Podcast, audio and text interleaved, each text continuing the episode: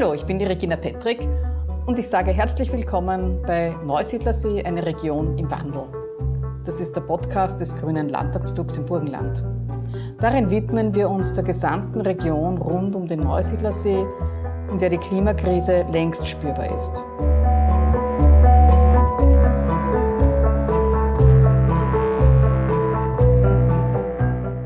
Bei der heutigen Folge begrüße ich Nikolaus Gartner zu unserem Gespräch. Herzlich willkommen. Hallo, danke für die Einladung.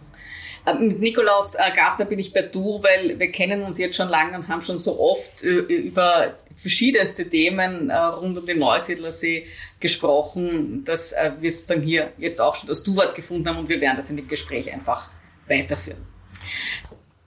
Heute geht es um ein ganz spannendes Thema, das bis jetzt in der Diskussion um die Region Neusiedler See gerne ausgespart wird. Es geht um Raumentwicklung, Raumplanung, Architektur. Nikolaus Gartner ist Architekt und er ist auch stellvertretender Obmann vom Architekturraum Burgenland. Und er hat eine Diplomarbeit geschrieben, aber zu der kommen wir dann nachher. Da geht es nämlich auch um den Neusiedler See. Zuerst, Nikolaus, Du bist selber aufgewachsen hier in der Region, Neusiedl am See. Das heißt, du hast auch schon etliche Jahre Entwicklung da rein so aus persönlicher Sicht mitbekommen. Was, was hast du da festgestellt? Wie hat sich die Region entwickelt? Ja, nachdem ich äh, in Neusiedl am See aufgewachsen bin, ähm, das Burgenland eigentlich oder den Seewinkel ganz gut kenne, habe ich eigentlich schon als Kind, als Jugendlicher, auch während des Studiums eigentlich ganz stark diese dynamische Bautätigkeit beobachten können auf der einen Seite rund um den See und den Seerändern, die Seebäder, die sich weiterentwickelt haben, ähm, an denen eben äh, Seesiedlungen entstanden sind, Hotelprojekte diskutiert wurden. Aber auch ähm, außerhalb der Dörfer, die Dörfer sind noch äh, gewachsen, es hat eine gewisse Außenentwicklung auch stattgefunden, ähm, es wurden Gewerbegebiete errichtet, Fachmarktzentren auch ähm, errichtet. Und die Dörfer sind eigentlich ganz stark ähm, räumlich gewachsen, ähm, vielleicht räumlich sogar viel stärker in der Wahrnehmung als jetzt an der Personenanzahl, an der Einwohnerzahl. So würde ich das mhm. sogar vielleicht Da würde ich gerne gern einhaken. Da sind wir jetzt schon eigentlich ganz direkt in der Raumplanung drinnen. Räumlich ausgefranst, äh, an den Rändern gewachsen. Äh, ist das etwas, das man halt einfach hinnehmen muss? Äh, oder siehst du da schon in früheren Jahren sozusagen Versäumnisse hier mal Einhalt zu gebieten? Nun ja, es war ja lange Zeit ja gewünscht ähm, oder auch die Idee der Raumplanung beziehungsweise politisch auch gewünscht, dass man äh, sozusagen Entwicklungen zulässt, auch durch mögliche Entwicklungen, durch eine Raumplanung, durch die Möglichkeit zu bauen, Bauland zur Verfügung äh, zu stellen, einerseits die Bewohner äh, im Dorf zu behalten, um eben nicht ähm, äh, vor Schrumpfung ähm, gefährdet zu sein, beziehungsweise aber auch eben um Gewerbetreibende, ähm, Wirtschaftstreibende auch äh, im, im Ort zu halten, beziehungsweise den Ort auch als, als Arbeitsort interessant zu machen. Und die Konsequenz war dadurch eben einfach neues Bauland zu widmen, an den, an den Außenrändern. Das wurde ja für sich relativ unbedacht oder ohne viel Planung äh, äh, passiert ist oder äh, wurde es eben ähm, so gewidmet. Und ähm, ja, und vieles von diesem Bauland wurde bebaut, vieles aber immer noch ist immer noch un unbebaut. Ähm, daher sehen wir eine relativ lose Struktur ähm, und haben, ähm, müssen uns eben heute mit den, den Konsequenzen eben dieser Zersiedelung, dieser Ausfranzung ähm, konfrontieren.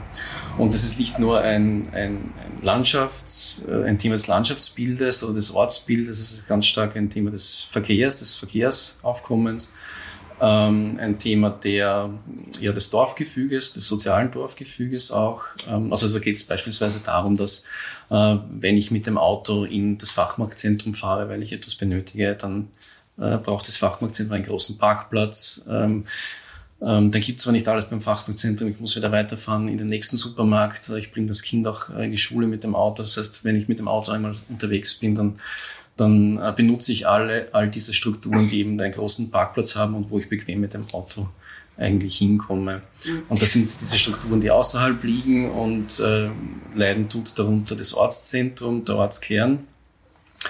Ähm, einerseits, weil dort eben keine Parkplatz, Parkplätze zur Verfügung stehen Ähm, andererseits eben, ähm, weil man, ja, weil die Personen eben außerhalb vom Ort wohnen, nicht innerhalb des Ortes wohnen und äh, es dann natürlich auch schwierig ist, dass man dann in den Ort hineinkommt. Also die Entwicklung der letzten 10, 20, vielleicht 30 Jahre, die du hier da beobachtest, ist, wenn ich es richtig verstanden habe, es wächst an den Ortsrändern, dadurch äh, entsteht auch mehr Verkehr. Und äh, dann ist aber doch eigentlich sozusagen das Ziel, das man hatte, nämlich dass in den Ortskernen äh, hier mehr Leben stattfindet, nicht erreicht worden, deiner Beobachtung nach? Ähm, naja, wir haben eben das Problem des äh, Ortskernsterbens oder das Problem der Ortskernbelebung. Das halt nur sehr schwierig ähm, durchführbar oder durchsetzbar ist. Ähm, da muss man halt sehr stark daran arbeiten. Sehr, es wird auch stark gefördert, aber es passiert halt nicht von alleine. Und eben wenn eben solche Strukturen, Angebote außerhalb ähm, der Ortsränder sind, dann ähm, zieht man das ganze Interesse, äh, den Einkauf, den Arzt etc., also all diese Wege, die man eigentlich machen sollte, also die, die Wege des täglichen Bedarfs, des täglichen Lebens, äh, die, die macht man dann außerhalb des Orts, nicht mehr innerhalb. Und sinnvollerweise ähm, sollten wir eigentlich das Gegenteil machen von dieser Außenentwicklung. Also da geht es nicht nur um, um, um gegen diesen vielen Verkehr vorzugehen, um diesen Flächenverbrauch Einhalt zu gebieten, auch jetzt der Versiegelung Einhalt zu gebieten, sondern es geht äh, ganz, ganz grundsätzlich darum, ähm, ein Ortsgefüge zu schaffen mit unterschiedlichen Angeboten, mit unterschiedlichen Nutzungen, ähm, um eben ein, ein lebendiges Dorf zu bekommen, ein, um ein Leben in, ins Dorf zu bekommen. Ähm, und das ist eigentlich das, was mhm. am, am, Land eigentlich so funktionieren sollte mit dem Dorfleben, dass ich zu Fuß, fußläufig die Kinder in die Schule bringen kann, äh, dann gleichzeitig zur Apotheke gehen kann, äh, weiter zum Arzt und äh, einkaufen etc. und alles mehr oder weniger oder zum Teil Dinge erledigen kann, ohne dass ich auf das Auto zurückgreifen brauche. Müssen wir wieder zurück zur Ortsmitte. Ja, zum Beispiel. Gehen wir mal äh, jetzt wieder ein bisschen sozusagen zum See. Du hast eine bemerkenswerte Diplomarbeit äh, geschrieben, die heißt Schilfschneiden. Und geht es da weniger um, das Tech, um die Technik des Schilfschneidens. Äh, warum dieser Titel und was hat dich da, da bewegt äh, ja, in dieser Diplomarbeit? Geht, ja, es geht eigentlich gar nicht um, um den Schilfschnitt oder um das Schilfschneiden, sondern es geht eigentlich um die Bautätigkeiten innerhalb des Schilfgürtels oder an den Seerändern. Und der Titel Schilfschneiden wurde daher gewählt, weil ich auch auf der Suche war nach einem landschaftsangepassten Baum beziehungsweise an einer Umgangsform mit einer Landschaft, die im Sinne einer Kreislaufwirtschaft ganz gut mit der Landschaft und mit den Strukturen der Landschaft zusammenpasst. Und der Schilfschnitt äh, eben ist so eine Bewirtschaftungsform, wo es eigentlich nicht nur darum geht, jetzt den Rohstoff zu gewinnen, sondern es geht ganz stark auch um Landschaftspflege. Ähm, es geht auch um Naturschutz äh, beim Schilfschnitt. Ähm, es ist ein Element, der eben geschnitten werden muss, um, um, um die Seefläche vom, vom, von Verschilfung ähm, zu verschonen. Es, äh, der Schilfschnitt beziehungsweise äh, der, der Schilfgürtel selber hat auch Funktionen wie zum Beispiel den, den Nährstoffeintrag von der Landwirtschaft zurückzuhalten, äh, die in den See gelangt. Das heißt, er hat auch mit der Wasserqualität zu tun. Das heißt, er ist ein, ein unmittelbarer Bestandteil eigentlich dieser Kulturlandschaft und wenn man das eben ummünzt auf äh, den Gedanken des Bauens. Das heißt, wie kann ich bauen, wie kann ich baulich mit dieser Landschaft umgehen, so dass ich mich vielleicht genauso einfüge, genauso ein Teil dieser Landschaft wäre mit meiner Baulichkeit, mit meinen baulichen Strukturen, genauso wie, wie der Schilfschnitt. Und genau, und in, innerhalb dieser Arbeit sind dann eben, ja, so haben sich so zwei Themenfelder herauskristallisiert, ähm, die genauer eben analysiert wurden. Das war zum einen die, die Bautypologie oder der Bautypus oder die unterschiedlichen Bautypologien, die am See vorherrschend sind, also wie, welche Bauweisen gibt es am See, wie wird gebaut. Zum Beispiel gibt es das konventionelle massive Haus auf aufgeschüttetem Terrain, im Gegensatz zu dem Pfahlbau, dem aufgestehenden äh, Leichtbau sozusagen. Das bin ich schon sehr im, im Detail drin. Ja, ja, das finde ich eh spannend, das Detail ähm, oder diese Details.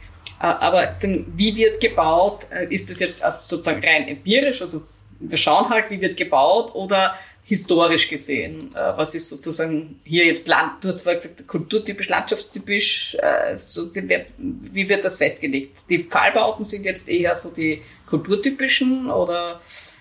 Ja, die. Untersuchung ist an und für sich eine, eine, nicht nur eine kulturhistorische, nicht nur, also nicht eine empirische, sondern eigentlich eine äh, strukturelle, räumliche Untersuchung. Also es geht darum, auch ähm, in der Raumplanung, wie man in der Architektur arbeitet, ähm, das als, äh, auch als Analyseform herzuziehen, herbeizuziehen, um eben die Räume und die Entwicklungen zu verstehen.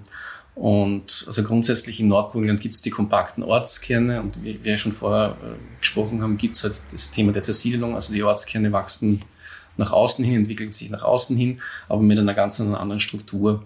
Und auch diese Seesiedlungen, die Seebäder mit ihren Gebäuden, mit ihren Gebäudestrukturen sind Teil dieser Zersiedelungsformen, äh, wenn man so, wenn man das so sagen kann, und ähm, gehören genauso untersucht, gehören genauso äh, dazu zu diesen, ja, zu dieser Siedlungsform, gehören genau so dazu, zu dieser Landschaft, wie sie funktioniert und wie, wie die Dörfer funktionieren eigentlich. Und, und da hat sich dann das Bauen auch entwickelt. Genau, und um, wenn man den Maßstabsprung jetzt ähm, wechselt, eben von dieser Dorfstruktur hin zu diesen einzelnen äh, Gebäuden innerhalb der Dorfstruktur. Ähm, dann untersucht man eben die Bautypologien, die es da gibt und mit der Bautypologie nicht nur die Funktionen, die da stattfinden in einem Haus, sondern auch, wie sie gebaut wurden und was das eigentlich für Maßnahmen bedeuten und wie auch die Maßnahmen im Falle dieser eigentlich sensiblen Kulturlandschaft ähm, dann auch ausfallen. Also äh, wir haben den See eigentlich, Wasser überall, äh, auch wo das Schilf ist. Das ist halt auch eine Wasserlandschaft beziehungsweise eine Moorlandschaft. Und die Frage ist halt, wie, wie baut man dann, wie, gründ, wie gründet man da, äh, wie gestaltet man das Fundament von dem Haus? Und das hat auch relativ starke Konsequenzen auf den Naturraum und auf die lokalen Naturraumpotentialitäten. Und was damit, damit auch einhergeht und auch äh, mitspielt, ist natürlich auch die Erschließung dieser ganzen Häuser oder dieser entliegenen äh, Strukturen im See ähm, die eine ganze Menge auch an Infrastruktur benötigen. Einerseits muss man hingelangen mit dem Auto, andererseits brauche ich auch Kanal, Strom etc. Also ich muss auch diese ganze, diese, diese Strukturen ausstatten mit viel Komfort, sage ich jetzt mal, ähm, damit die funktionieren. Und das sind halt am Ende dann relativ viele Eingriffe. Und da muss man sich ja die Frage stellen, ist das jetzt ein landschaftsangepasses Bauen? Ist es jetzt ein ein sensibler Eingriff in diese Naturlandschaft? Ist, ist es verträglich für diese Naturlandschaft und Kulturlandschaft? Und ist es angemessen? Und auf, auf dieser Suche war ich eben, ja. Ja, viele Fragen und was waren die Antworten drauf? Ähm, naja, äh, eben wie vorhin schon äh, erwähnt, gibt es halt zwei unterschiedliche Bautypologien, also das massive Haus auf dem aufgeschütteten Terrain. Also man hat ja in den letzten 70 Jahren auch relativ viel äh, Inseln aufgeschüttet im auf dem Wasser, im See, im Schilfgürtel, einerseits um äh, die Seebäder zu befestigen, die zuvor auch Pfahlbauten waren, äh, Andererseits aber auch, um eben das Seerestaurant auf einem massiven Boden leicht ähm, äh, bauen zu können, herstellen zu können. Aber auch auf der anderen Seite, um eben äh, so Zweitwohnsitze, auch, es gibt auch Einfamilienhaussiedlungen im, im, im See, ähm, auch, auch solche Siedlungsstrukturen auf einem möglichst einfachen Weg herzustellen. Deswegen hat man das aufgeschüttet. Auf der anderen Seite gibt es auch zahlreiche Pfahlbauten, die sind maßstäblich eher kleiner gehalten, sind meist eher Seehütten und die haben einen ganz einen anderen Zugang oder einen ganz anderen Umgang mit der Landschaft und auch einen anderen Umgang mit der Gründung. Man schlägt nur Holzpfähle punktuell ein und errichtet darauf äh, eine Leichtbaukonstruktion. Äh, man greift die Landschaft eigentlich nicht, nicht wirklich an, also man verändert sie topografisch nicht ähm, das Wasser, mehr oder weniger die Naturlandschaft, wie man so will, kann unterm Haus weiter verlaufen.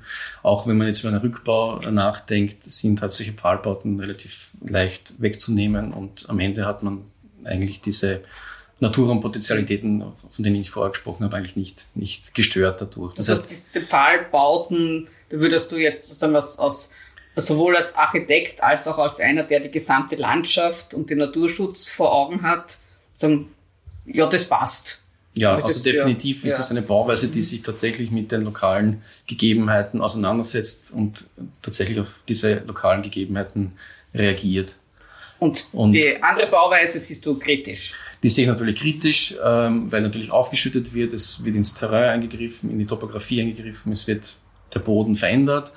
Ähm, und es wird eine konventionelle Bauweise gewählt, die ich eigentlich auch am Land haben kann. Ähm, da stellt sich auch die Frage, warum will ich dann eigentlich am Wasser sein, wenn ich sowieso so baue wie, wie, wie eigentlich überall. Ähm, das ist ein bisschen widersprüchlich dazu. Ähm, ja, und dann entstehen auch natürlich Bauformen, wie wir sie vom Katalog kennen oder wie wir sie von überall her kennen. Und ähm, diese Auseinandersetzung mit dem Schilfgürtel, mit dem Wasser, den, den gibt es eigentlich so nicht. Mhm. Weißt du, da bräuchte es klarere Vorschriften und Richtlinien oder ist das halt etwas, wo du jetzt auch als Architekt sagst, so ist es halt, ja? Wir brauchen auch unsere Freiheit zu gestalten. Ja, also ich gehe jetzt nicht davon aus, dass jetzt in den weiteren Jahren, Jahrzehnten noch äh, groß gebaut werden wird. Ähm, ich glaube, es gibt viele andere Herausforderungen in der Zukunft. Und äh, dieser Neubau am See, im Wasser, diese neuen Siedlungen, die, die wird es äh, sicher nicht mehr geben. Also einerseits Aufschüttungen sind nicht mehr zulässig äh, aus naturschutzrechtlichen Gründen. Ähm, was man eher beobachten kann, jetzt wie zum Beispiel in Weiden am See, ist, dass diese bestehenden Seebäder, Seebadinseln, ähm, wo relativ viel Fläche noch vorhanden ist, dass auf diesen Inseln nachverdichtet wird. Also diese Fläche wird, wird noch weiter genutzt. Ist das jetzt aus deiner Sicht positiv, weil etwas verdichtet wird, mehr genutzt wird, was eh schon da ist, oder negativ, weil eigentlich dann ja noch mehr Natur verdrängt wird? Ähm, ne, das ist grundsätzlich eine politische Frage, was man mit dem freien Platz macht, ob man den jetzt rückbaut, ähm, der Natur zurückgibt oder ob man die, die Infrastruktur dort besser ausstattet, ob man das, die, die Fläche dort besser nutzt, ähm, um vielleicht auch andere ähm, Nutzer äh, den Zugang zum See zu ermöglichen etc. Also da gibt es viele, viele Möglichkeiten, wie man das denken kann. Ähm, aber natürlich, also die, die Frage ist vielleicht noch eine, eine viel, viel weitere, breit gestaffeltere Frage. Also wenn, wenn man um das Thema, wenn es um das Thema Raumplanung geht, geht es jetzt nicht nur um, um wo sind diese Nutzungen untergebracht oder wie sehen diese Häuser aus oder wie funktionieren diese Häuser, wie, wie sind die Häuser gebaut, sondern auch äh, eben ähm, wie, wie ist der Zusammenhang mit, mit den eigentlichen Ortschaften und mit dem Ortsleben, also wie, wie schaut das aus?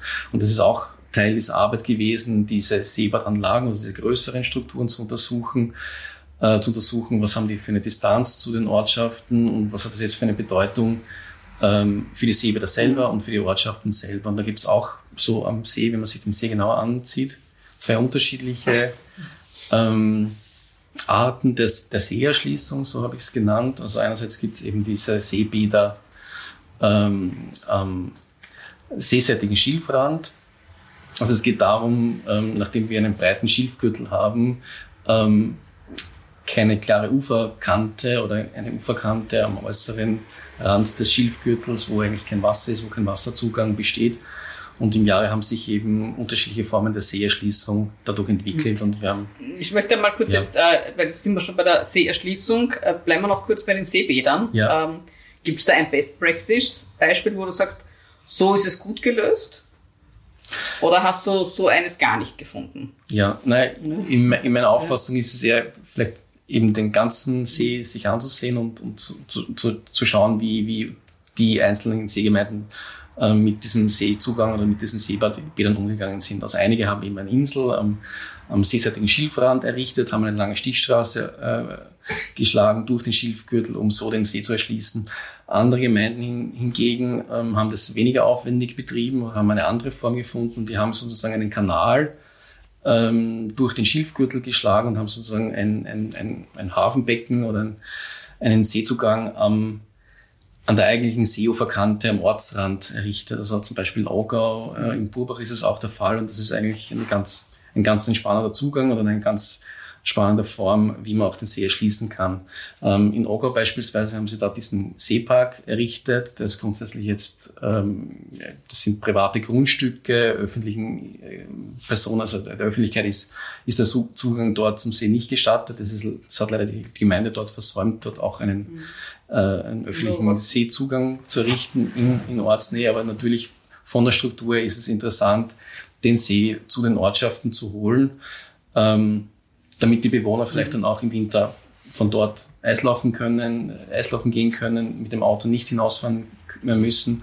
Ähm, genauso auch ähm, diejenigen, die ein Segelboot haben, dass sie vielleicht eben mit den öffentlichen Verkehrsmitteln anreisen können und von dort aus mit dem Segelboot aufs See, auf den See fahren können, ohne jetzt das mit dem Auto wiederum äh, zu den Seebädern hinausfahren zu müssen, um dort wiederum äh, viel Verkehr und, und Parkplatznot zu sorgen. Mhm. Bei den Gemeinden wie bei Neusiedl oder in, Weiden, wo eben diese, wo es eben dieses, diese, dieses ähm, Seebild auch gibt am, am, am seeseitigen Schilfrand mit der langen Erschließungsstraße. Diese Distanz ist ja auch ein Problem für die Bewohner selber. um an den See zu gelangen. Und die meisten fahren dann auch mit dem Auto, weil sie eben äh, mit den Kindern an den See fahren, weil sie eben auch Verpflegung mitnehmen müssen, äh, Sonnenschirm, Luftmatratze, Getränke etc. Äh, das heißt, aus diesen vielen Gründen nimmt man dann das Auto, man findet keinen Parkplatz ähm, etc. Und das sind relativ viele Probleme und daher ist im Gegensatz das andere Konzept, den See zu den Ortschaften zu bringen, umso, umso spannender. Ähm, und auch wenn man das jetzt weiterdenkt und sich darüber ähm, Gedanken macht, was es, was es denn für touristische Funktionen und Einrichtungen ähm, bei den Seebädern gibt, dann wäre ja eine ortsnahe Lage ähm, viel interessanter, weil da dadurch auch die Bewohner der Ort davon profitieren könnte. Und es könnten Wertschöpfungsketten entstehen, wenn zum Beispiel äh, das Seecafé, Seerestaurant äh, am Ortsrand liegt und nicht irgendwo weit draußen zum Beispiel oder das Seehotel. Ähm, ja, wenn, wenn viele dieser Einrichtungen in Ortsnähe eigentlich äh, vorgesehen werden. Ich könnte natürlich als Gemeindepolitikerin auch mutig sein und sagen, man darf mit dem Privatauto gar nicht reinfahren. Es gibt eh einen öffentlichen äh, Elektrobus, äh, der dich immer dorthin bringt, wo du sonst mit dem Auto hinfahren müsstest. Könnten auch ja, so denken. Das, ja. das gibt es natürlich auch. Das Thema der Parkraumbewirtschaftung, ich glaube, das steht eh im Raum, dass es das geben soll bei allen Gemeinden, da bin ich mir jetzt nicht sicher.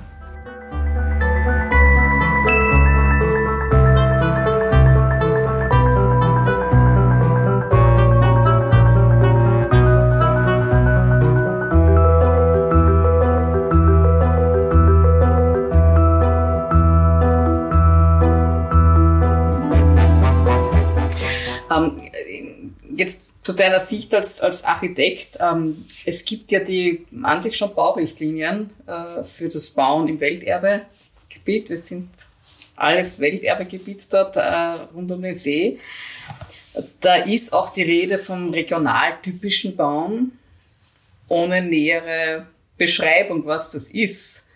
Was wäre jetzt aus deiner fachlichen Sicht dort regionaltypisches Bauen? Wie müsste man da bauen, um diesen Richtlinien eigentlich zu entsprechen? Ja, also es gibt, gibt ja mehrere Richtlinien. Ähm, es gibt auf Landesebene, auf überregionaler Ebene gibt es relativ viele Richtlinien dazu, wie man bauen sollte, auch wie man die Raumplanung gestalten sollte, angefangen mit dem Landesentwicklungsprogramm, wo auch eben das Thema der kurzen Wege beschrieben ist, wo auch schon ähm, das Thema des Bodenschutzes angeführt worden ist. Ich muss jetzt kurz einhaken, dass, äh, also seit 2011 gibt es dieses, äh, ja. dieses äh, Entwicklungsprogramm äh, des Landes, wo ich aber jetzt auf meiner Außenbeobachtung sagen muss, es kümmern sich viele nicht drum. Das ist zwar eine Verordnung, es ist eine Verordnung aber, aber dass das sozusagen rechtlich bindend ist, haben viele noch nicht wirklich realisiert und wird auch eigentlich nicht geahndet, wenn man sich nicht dran hält. Äh, aber es gibt, grundsätzlich gibt es die Verordnung. Ja, es gibt sie ähm, und leider wird sie wenig oder kaum exekutiert, das, was, was eigentlich sehr schade ist, weil sehr viele kluge Dinge eigentlich schon drin Weil dann nützt es uns ja wenig, ähm, wenn es drinnen steht, weil man sich eh nicht dran halten muss. Ja, das, da kenne ich mich leider zu wenig aus, inwieweit jetzt äh, was sanktionierbar ist, äh, inwieweit auch das Land da gefragt ist oder die einzelnen Gemeinden dafür zuständig ist. Ähm, das kann ich leider nicht dazu, Kläger, da kein Richter gilt auch dazu sagen. Ja. Ja. Aber natürlich gibt es auch das, das neue Raumplanungsgesetz mit allen seinen Novellen, die auch äh, das Bauen eigentlich ganz stark mitbestimmen. Es gibt äh, Baugesetze, Bauverordnungen, ähm, die das Thema des ähm, Ortsbildes oder des regionaltypischen Bauens eigentlich relativ stiefmütterlich behandeln. Also man darf das bauen, was dem Ortsbild nicht widerspricht, maßgeblich widerspricht. So, das ist auch ein großes Fragezeichen, was was, was das eigentlich ist. So. Ja, gilt dann das, das ähm, gewachsene Ortsbild oder gilt dann ein historisches? Äh, darüber gibt es ja auch Auffassungsunterschiede und äh, Interpretationsspielraum, was denn das Ortsbild ist. Also eigentlich ist das Ortsbild das, was wir vorfinden mit all seinen Attributen und mit all seinen Merkmalen. Und ähm, es ist nicht nur das historische Ortsbild und es ist nicht nur ein, äh, ein Rückblick darauf, wie es eigentlich gewesen ist und dass wir auch dahin wieder gehen sollen, wie es gewesen ist. Ganz im Gegenteil, sondern eigentlich ähm, sollte im Ortsbild ähm, sollten die gegenständlichen Entwicklungen auch erfasst werden, beziehungsweise sollte das Ortsbild auch ein, ein, ein Konzept sein, das eigentlich jede Gemeinde hat, nach dem man sich richten kann. ähm, wo auch in der Gemeinde, innerhalb der Gemeinde diskutiert werden soll, wie man denn auch bauen soll, wie Häuser aussehen sollen, welche Dachform es geben soll, welche Materialien eingesetzt werden, etc. Also gibt es ja viele, viele Dinge, über die man sich ähm, ähm, über die man sprechen kann. Ja. Die Frage ist halt, was sind da, genau, die kleinsten gemeinsamen ja. Nenner? Also wenn, wenn ich jetzt sage, sag, ich wäre Bürgermeisterin und ich würde sagen, Herr Gartner, Sie kennen sich aus und Sie haben Fachexpertise, was soll ich denn da so an, an Vorschriften mit hineinnehmen, damit äh, bei uns wirklich regionaltypisch und dem Ortsbild entsprechend gebaut wird? Das ja, würdest also, du mir dann raten? Ja, vorausgehend sollte eigentlich eine Untersuchung sein vom, äh, von den bestehenden Ortsstrukturen oder vom bestehenden Ortsbild.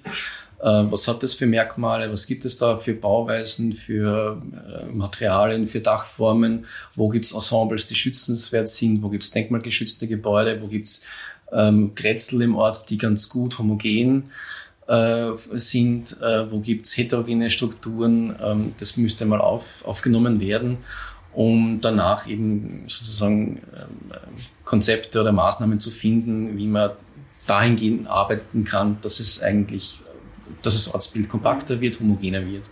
Gibt es eigentlich ähm, äh, Baumaterialien, die sagen eher hier genutzt werden sollten?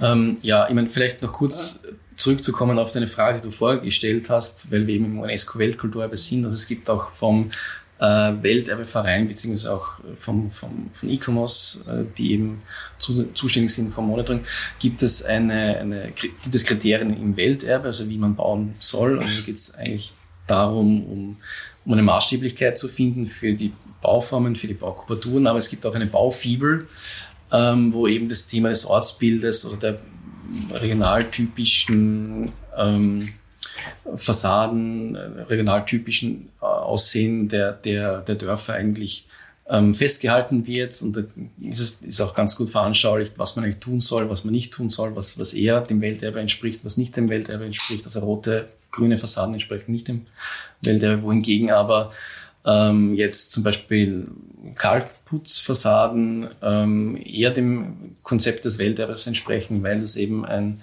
äh, traditionelles Material ist mit einem traditionellen Handwerk, das eben ganz stark die Baukultur geprägt hat. Aber das, was dort in Ockau gebaut wurde auf den privaten Gründen, entspricht jetzt eher nicht so äh, dem, was ich mir unter Bauen im Welterbe vorstelle.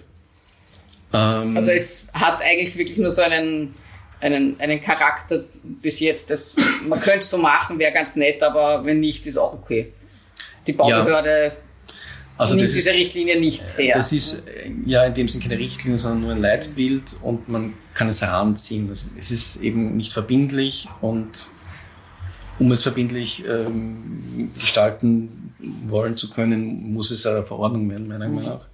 Ähm, ist es aber nicht, ja. Also man kann es nicht einfordern, man kann es nicht sanktionieren. Inwieweit es in den Gemeinden bekannt ist, diese Baufibel, das, das weiß ich leider nicht. Aber es ist schon mal ein Anfang, es ist ein gutes Instrument, wie man, wie man, wie man mit Leuten sprechen kann, wie man mit ähm, Bauherren sprechen kann, ähm, wie man auch Bewusstsein ähm, in der Ortschaft, äh, für Bewusstsein schaffen kann in der Ortschaft. Ja. Also aus deiner fachlichen Sicht heraus wäre es da hilfreicher, wirklich ein, ein Rechtsinstrument wie eine Verordnung zu haben? Ja. Meine, dass du es nicht machen ja. kannst, ist, das ist, mir schon klar, klar. aber so, ähm, ja, also das, man, manchmal fragt man ja doch Fachleute, dann ja. ist es gut, wenn sie einem was sagen. Ja.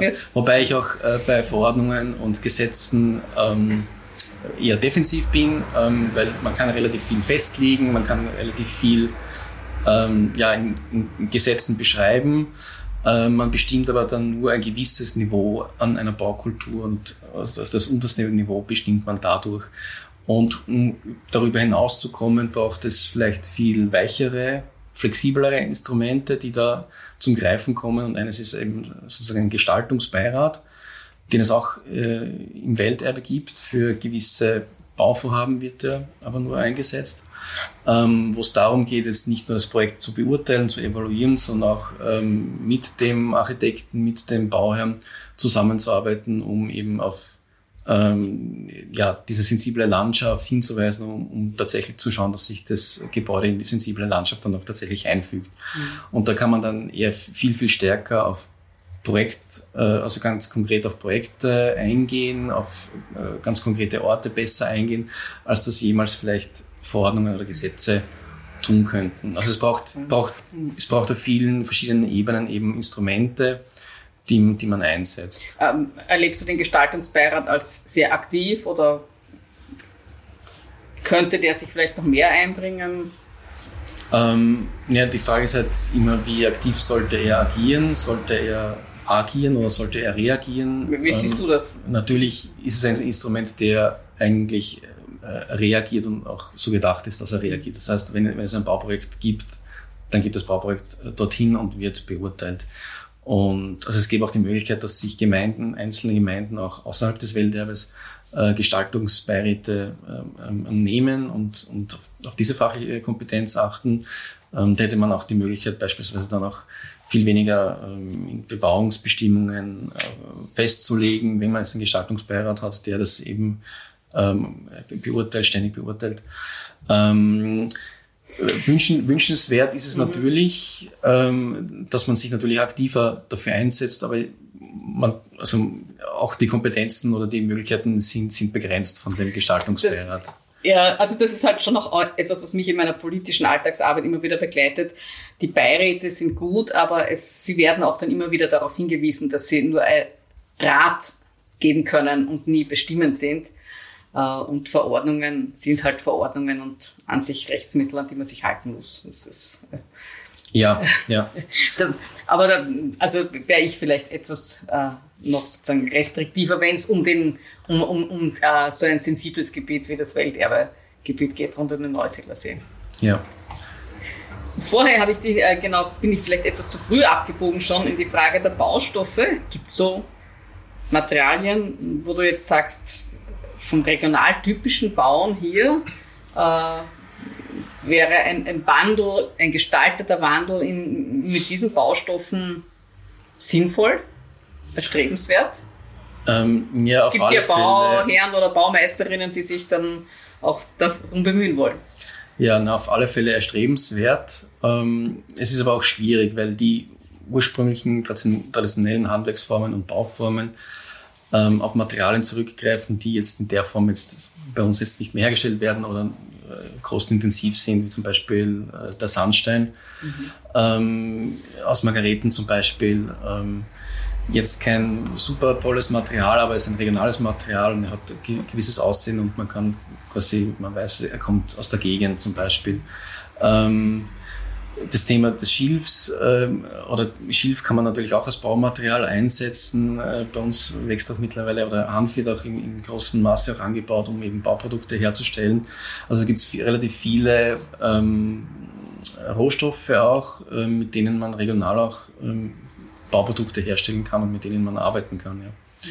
Mhm. Und ähm, ja, also beim Schilfschnitt ist es halt leider so, ähm, ähm, dass es eigentlich ein ganz ein kleiner Wirtschaftszweig ist oder eigentlich eine Nische ist, ähm, sich gegen andere viele Bauprodukte nicht durchsetzen kann. Ähm, da spielt das zum Beispiel mit, dass ähm, so eine industrielle Produktion jetzt äh, vor Ort jetzt nicht stattfindet, wie es bei vielen anderen Bauprodukten der Fall ist, wie beim Ziegel oder Wärmedämmung ähm, etc.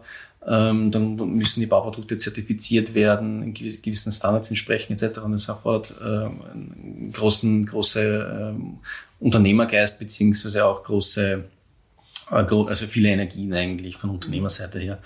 Und es ist auch leider so, dass es viel Schilf importiert wird. Das chinesische Schilf ist auch günstiger als das österreichische Schilf. Ähm, und die hiesigen Schilfschneider sind auch diejenigen, die die Bauprodukte dann auch herstellen. Also das heißt, man könnte relativ viel auch machen. Also es ist relativ viel Luft nach oben, wenn man, wenn man so einen Wirtschaftszweig, wenn man solche Bauprodukte äh, fördern möchte. Ähm, da gibt es relativ viel, viel Luft nach oben. Das klingt jetzt nach Potenzial. Äh, absolut, mhm. ja. Also in Richtung Schilf und Hanf vor allem, wenn ich es richtig verstanden ja. habe. Ja. Na schau, haben wir wieder sozusagen einen, einen, eine äh, Rückführung auch zu Fragen der Landwirtschaft, wie die sich entwickelt. Ja. Ein hiesiger Baustoff auch ist Lehm, der auch lange Zeit irgendwie in Vergessenheit geraten ist. Ähm, und also man kennt das halt von früher, die Lehmziegel, äh, luftgetrocknete Ziegel, auch andere Lehmbauweisen, ähm, die eigentlich in einfacher Weise eigentlich vom Häuselbauer selber hergestellt wurden, mehr oder weniger. Ähm, das sind auch so Tendenzen, die jetzt mittlerweile in die, die, die wissenschaftliche Forschung wieder gehen, in die Aufmerksamkeit der Wissenschaft. äh, wieder gehen. Das ist auch relativ schwierig, weil es auch kein Wirtschaftszweig in dem Sinn ist, weil ähm, idealerweise man das Material vor Ort aus der Baugrube verwendet, vor Ort ähm, äh, weiterverarbeitet. Und da gibt es auch relativ wenige Personen, die das können, die das Wissen haben ähm, und das auch tatsächlich dann auch so herstellen können. Also, also da liegt es am Know-how vor allem. Da liegt es da liegt's an einer Profession, die es eigentlich so kaum gibt ähm, und ja, am Know-how eigentlich. Ja. Äh, lehnen wir an sich auch vom ökologischen Aspekt her ein sehr passender Baustoff, oder? Natürlich, also meiner Auffassung eigentlich der idealste, wenn man ein Lehmhaus baut, ähm, kann man das nachher ähm, zerfallen lassen und es wird nachher wieder zur Erde. Also es bleibt eigentlich nichts übrig davon. Das heißt, wenn man mit Lehm baut, dann könnte man auch, ähm, hat, dann, dann, braucht man eigentlich kein Problem haben, um etwas zu bauen. Ja. Ein Klimastrategie äh, angepasstes Bauen. Ähm, auf alle Fälle, ja. noch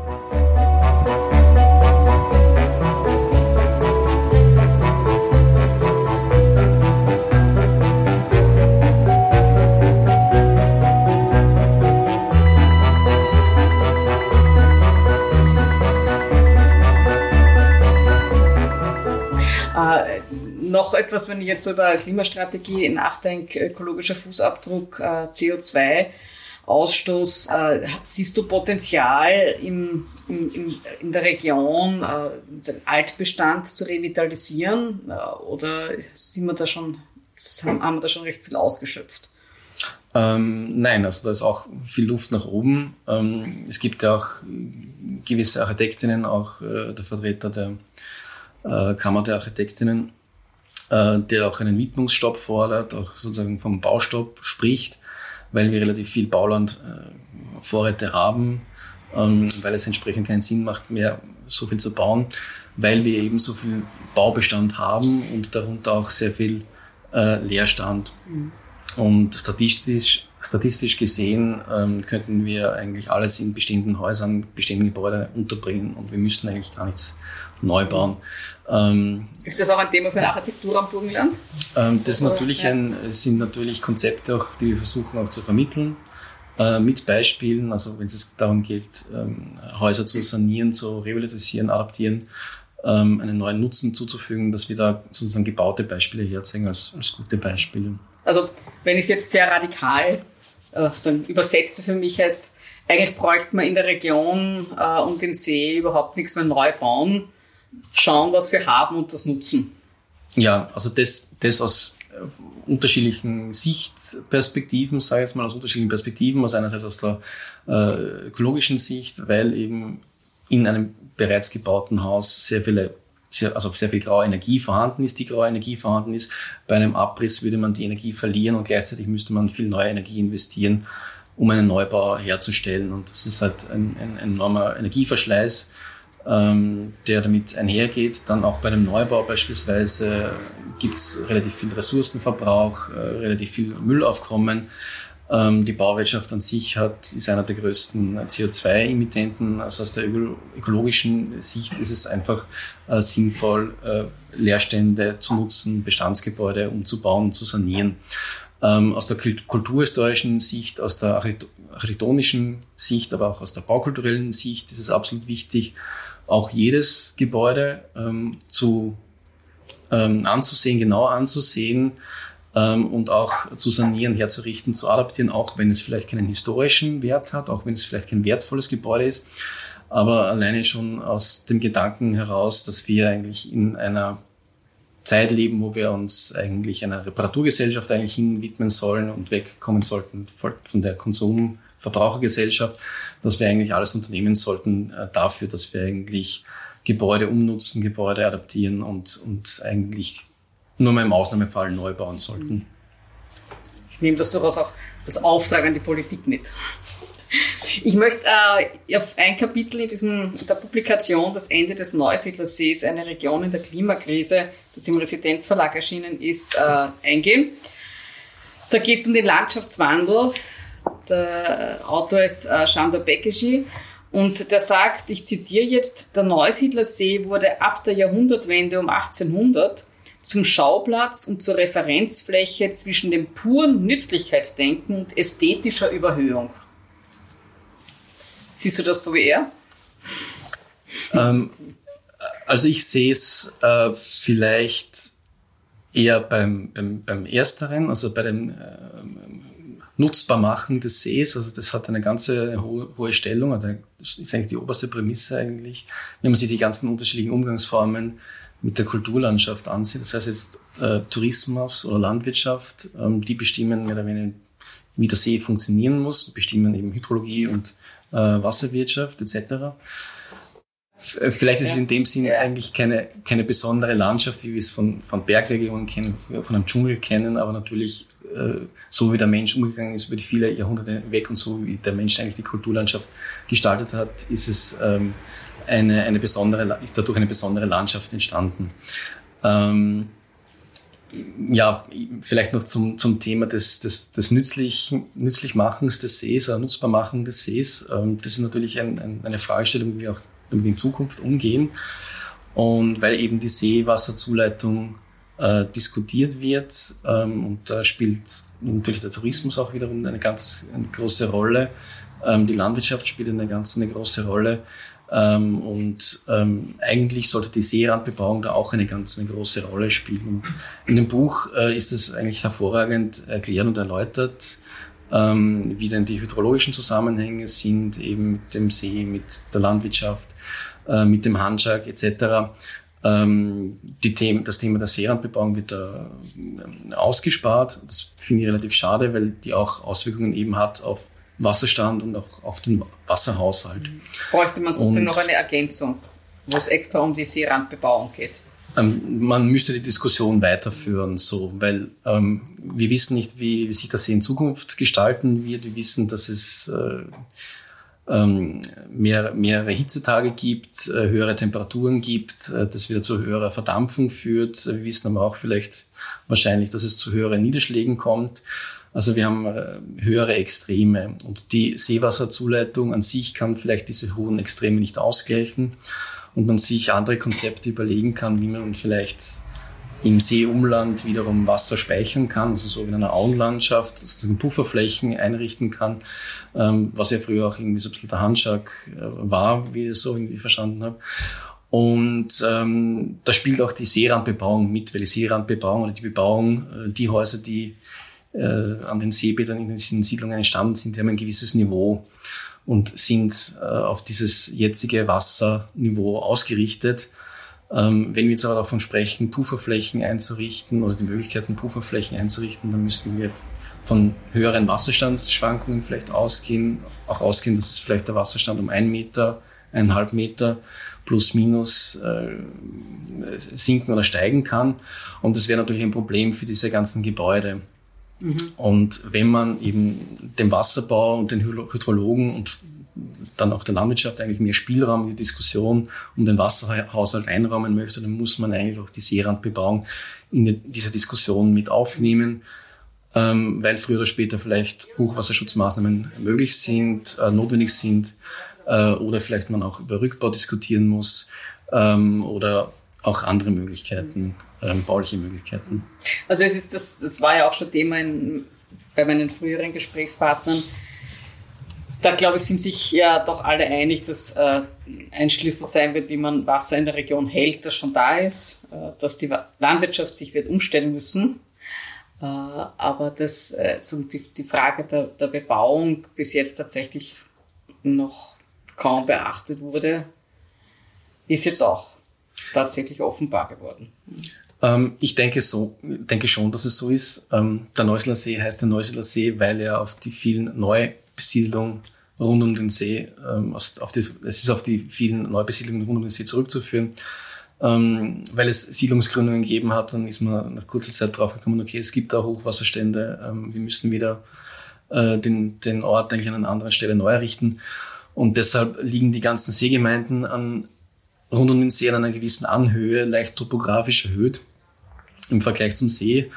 Und eigentlich diese Bebauungen, die eigentlich in den letzten 70 Jahren entstanden sind, sind auf einem anderen Niveau, auf eher auf dem Seeniveau, auf dem jetzigen Wasserstandsniveau. ähm, errichtet worden. Und das, das, ist das ähnliche ja. Problem, was man auch in der Wachau hatte, äh, mit dem Hochwasserschutz, dass relativ viele neue Siedlungsgebiete ähm, in ehemaligen Aulandschaften errichtet wurden. Ja. Also es, es wurde eigentlich falsch gebaut. Man, man gehofft, die Natur wird sich dann auf das einpendeln, wie man jetzt gebaut hat. Man müsste eigentlich, wenn ich es richtig verstanden habe, so bauen, dass man sich auf die natürlichen Bewegungen dieses Steppensees äh, sozusagen repliziert und äh, sagt, ja, der hat halt unterschiedliche Wasserstände, also müssen wir so bauen, dass unterschiedliche Wasserstände äh, ohne Schäden ausgehalten werden. Ja, also letzteres stimme ich vollkommen zu. Also es, mit einer Bauweise ist auch eigentlich eine Auseinandersetzung mit der lokalen Gegebenheit gefordert, sprich mit schwankenden Wasserständen. Entsprechend, wenn man jetzt baut oder wenn man jetzt die baulichen Situationen betrachtet, muss man eben möglichst vorausschauend äh, planen und in die Zukunft denken. Und da ist natürlich eine Bauweise sinnvoll, die natürlich auf diese schwankenden Wasserstände möglichst gut eingeht. Ob es jetzt falsch war, wie man in Vergangenheit äh, gebaut hat, das will ich nicht beurteilen, weil es natürlich auch äh, politisch so gewollt war, äh, gesellschaftlich so gewollt war und das eine Entwicklung war, die so stattgefunden hat. Und wir sind, glaube ich, heute gefordert, damit eben einen Umgang zu finden. Und ich glaube, deswegen sind wir auch heute hier, um darüber zu diskutieren. Ja, ähm, die Diskussion wird weitergehen und ist äh, durch das jetzige Gespräch, glaube ich, auch um eine ganz wichtige Facette bereichert worden. Vielen Dank, Nikolaus Gartner, für das für mich sehr erhellende Gespräch und nehme auch vieles mit. Dankeschön, ja.